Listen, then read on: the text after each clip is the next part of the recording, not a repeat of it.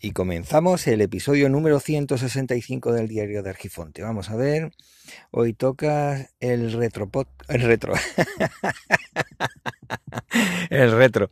Al principio me corregía el, el móvil, me ponía retro podcast, que no sé si existirá, seguramente sí.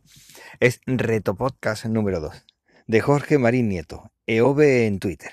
Y hoy vamos con el punto del 18 al 22.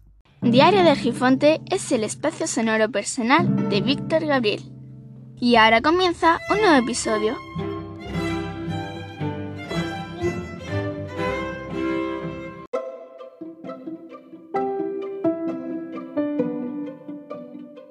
Realmente esto me está resultando un reto. Esto no es ponerse delante del micrófono, al lado del micrófono y decir lo primero que me parezca. Hay que pensar lo que se dice y, sobre todo no darle vuelta a lo que tienes que decir. Al menos eso es lo que no me gusta a mí cuando estoy escuchando un podcast. Bueno, punto decimoctavo. Indica algo que odies escuchar de un podcast. Pues precisamente, mira, en eso podríamos empezar no me gustan los circunloquios, no me gusta la, gente que solamente por rellenar el tiempo se ponen a decir cualquier cosa dándole vueltas. No, me gustan las cosas claras. Y además de forma tajante, es decir, bueno, tajante no, puede hacerlo de forma natural, pero no dándole vueltas a lo que quiere decir. Que más de una vez, eh, para decir que una pared es blanca, madre mía, empiezan a, a decirte que si los colores, que si la luz, que si, vamos, es increíble. Normalmente también hay personas que dicen, bueno, es que no me gustan los ruidos de fondo. Pero eso depende también del tipo de podcast que se trate, porque si se trata de un podcast que está grabándolo en la calle, yo hasta agradezco que se escuche los coches pasar, eso sí. Que el sonido del coche que está pasando sea muchísimo inferior al, al del audio de la persona que está hablando. Pero si se escucha por, por detrás Mm, vagamente, eso la verdad es que se agradece. ¿Qué podría decir también? Eh, los golpes al micrófono. En más de una ocasión están moviendo las manos por se está explicando y ¡plac! Ahí va el golpe y ese golpe va directo al oído. O la diferencia, es una de las cosas que realmente me molesta la diferencia de los niveles que hay entre participantes cuando el podcast lo llevan varias personas o esa persona que lo lleva está haciendo una entrevista y resulta que escucho perfectamente al entrevistador pero al entrevistado me cuesta la misma vida. Entonces subes el nivel. Cuando realiza la pregunta el entrevistador te, destrozas los tímpanos. Otra cosa que muchas veces se suele decir la calidad del audio. Es decir, hay gente que dice, bueno, lo importante es grabar y el sonido, la calidad ya varía, ya no es necesario. Bueno, no sé, no es necesario, no sé qué decirte. Si esa calidad no es muy buena, pero por lo menos se entiende lo que tiene que decir y solamente son palabras. Y el oído nuestro está acostumbrado a escuchar por las palabras, las personas hablar, pues entonces te, te puede resultar sencillo entenderlo. Ahora, si esa persona encima le da por poner música, la música es más alta, o la calidad de la música y del audio es muy mala, pues directamente dejo de escucharlo. Otra cosa es que lo que diga es interesante. Ahí ya encima termina uno enfadado, porque dice, lo que está diciendo es muy interesante y resulta que lo voy a tener que dejar porque no puedo entenderlo cuando se ponen a reír entre ellos. Eh, una persona se pone a reír y no explica la razón por la que se está riendo. Pero bueno, esto me está haciendo recordar que yo grabé un episodio en el extra de Argifonte, no este que es el diario de Argifonte, sino el extra de Argifonte. Y te invitaría a que lo escuchara porque hace un resumen y yo creo que bastante interesante sobre metapodcasting en temas de lo que me gusta y lo que no me gusta dentro de un podcast. Vamos a ver si recuerdo el episodio que era. Bueno, yo voy a poner la dirección RSS y creo que era el número 69 de la segunda temporada. Aunque esto de las temporadas no en el extra de Argifonte tampoco es igual que como el diario de Argifonte, tampoco tiene mucho sentido.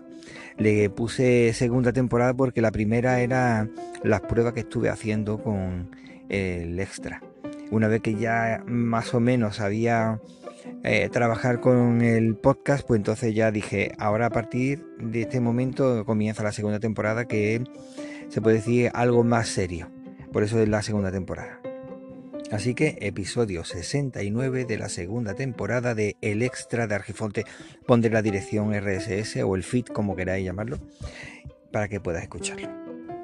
Bueno, el punto número 19 o decimonoveno indica algo que ames escuchar en un podcast. Pues parece, parecerá una tontería, pero una de las cosas que más me gusta a mí escuchar un podcast es el podcaster humilde. Y cuando digo podcaster puede ser un podcaster o, una podcaster, ¿vale? Eso es que da gusto escuchar a alguien que cuando tiene que mencionar a alguien lo hace sin problema. Cuando tiene que mencionar un podcast lo hace sin problema. Eh, cuando da su opinión no tiene que estar continuamente explicando, mira, que es que yo es lo que yo pienso, es que no, se sabe perfectamente, al principio lo dice y ya no tiene por qué estar porque la forma de decirlo lo está, se entiende perfectamente.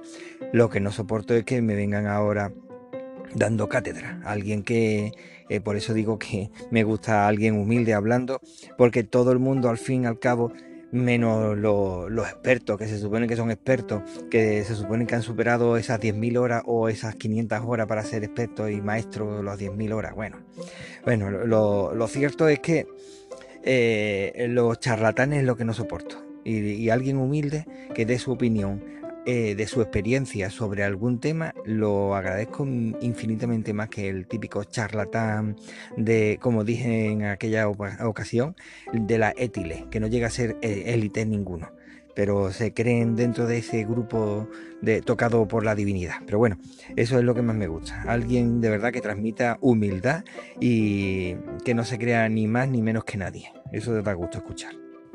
Eso sí, que se trabaje el episodio todo lo posible para no liar cuando se está diciendo las cosas, ni decir lo primero que le pasa por la cabeza, que respete el trabajo de los demás, que respete su propio trabajo y al oyente.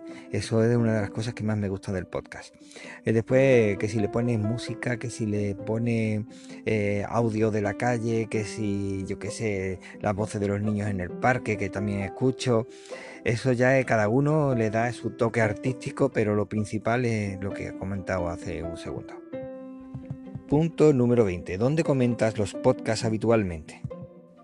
Pues la verdad es que da lástima no tener un lugar centralizado donde puedan ponerse los comentarios, así que al final termino recurriendo a iVoox, al correo electrónico, a Telegram, a Twitter y al final todo queda muy disperso. Eh, lo suyo sería a lo mejor tener un blog donde tú eh, poner tu podcast y la gente comentara, pero no lo hacen ni con el blog. Yo tengo un blog y al final recibía correo electrónico o mensajería instantánea o, o alguna red social y esos comentarios que en muchas ocasiones eran espléndidos, pues no, no estaban recogidos, que lo que hace es subir, aumentar, eh, hacer crecer, eh, darle más brillo o darle brillo si no lo tenía a ese podcast o ese blog, pero eh, es lo que hay. Vivimos en una época bastante dispersa en muchas cosas, tanto de pensamiento como de obra. Me parece que estoy con el credo. Venga. Y la verdad es que en ocasiones, teniendo en cuenta esto, me da por pensar en crear un canal, un grupo o lo que sea en Telegram, por lo menos algo más centralizado. Que en esa plataforma no, no das tu número de teléfono y puedes compartir las cosas y los comentarios, pero después no sé si merece la pena crear un podcast cuando, un canal mejor dicho, un canal de Telegram cuando es algo tan personal como el mío, no estoy hablando de otros temas, no sé, la verdad es que tengo siempre la duda de si merece o no merece la pena crear un, un canal, un grupo o la diferencia que haya. Otras veces pienso, bueno, debería de hacerlo en XMPP, que es un, un protocolo de de mensajería instantánea y de esa forma me adapto más a mi forma de pensar, pero claro, ¿quién, quién, quién se crea un usuario que es gratuito, que encima no tienes que dar tus datos? Si la gente ya da sus datos e incluso llegan a desconfiar de aquellos que no dan sus datos, pues entonces no sé, no tengo ni idea. La verdad es que sí, que lo he pensado muchas veces, pero más que nada por eso, por centralizar en algún lugar donde poder dejar los comentarios, tanto míos, si quiero por ejemplo poner una foto o algo relacionado con lo que he hablado, o poner algún enlace o comentar algo. Pero claro, no sé yo hasta qué punto alguien está dispuesto mm, a, a, dejar la red donde está escuchando, porque normalmente uno está escuchando el audio y, y luego pasa otro audio, al menos en mi caso. Y escucho muchísimos podcasts a la semana y en ocasiones quiero comentar, pero eh, cuando me acuerdo de comentar ya han pasado 15, 20 o, 40 episodios y ya no me acuerdo de qué trataba exactamente y para poner algo mm, vago pues prefieren no, no escribir y después dice, bueno, ¿qué usuario tenía? Eh, o qué canal tenía. Y bueno, lo hago con aquellos que recuerdo claramente el tema y claramente dónde están. Pero otros pues directamente termina uno por no comentar. El siguiente punto, el número 21, dice, ¿de qué, hoy, qué podcast recomendaría a un niño o niña? Pues claramente recomendaría el podcast que ha hecho mi pequeña. La primera temporada consta de 13 episodios y en algún momento, en algún momento, no sé, de, del espacio-tiempo, eh, tendrá lugar en segunda temporada. Ahora mismo está super liada. Se llama Alimpa. Es como Olimpo, pero sustituyendo las OES por las AES. Alimpa. Como ella dice, tu podcast de ciencia y naturaleza. la verdad es que se lo ha currado mucho y yo solamente le he ayudado un poco en la edición. Lo ha hecho con muchísimo cariño. Y por último, el punto número 22 eh, nombra uno o una podcaster que haga tiempo que no grabe y al que quieras mandar un tirón de orejas. me pongo a pensar y creo que es que esta pregunta ya estaba repetida. Mm, lo voy a mirar un momento y ahora digo. Pues sí, concretamente la del día 7.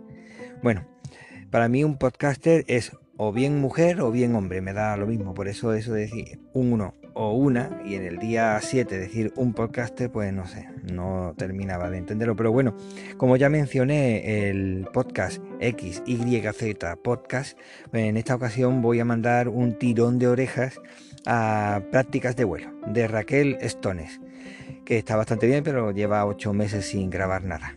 Venga, pues yo creo que con esto ya he terminado y se está alargando más de lo que yo pensaba. Venga.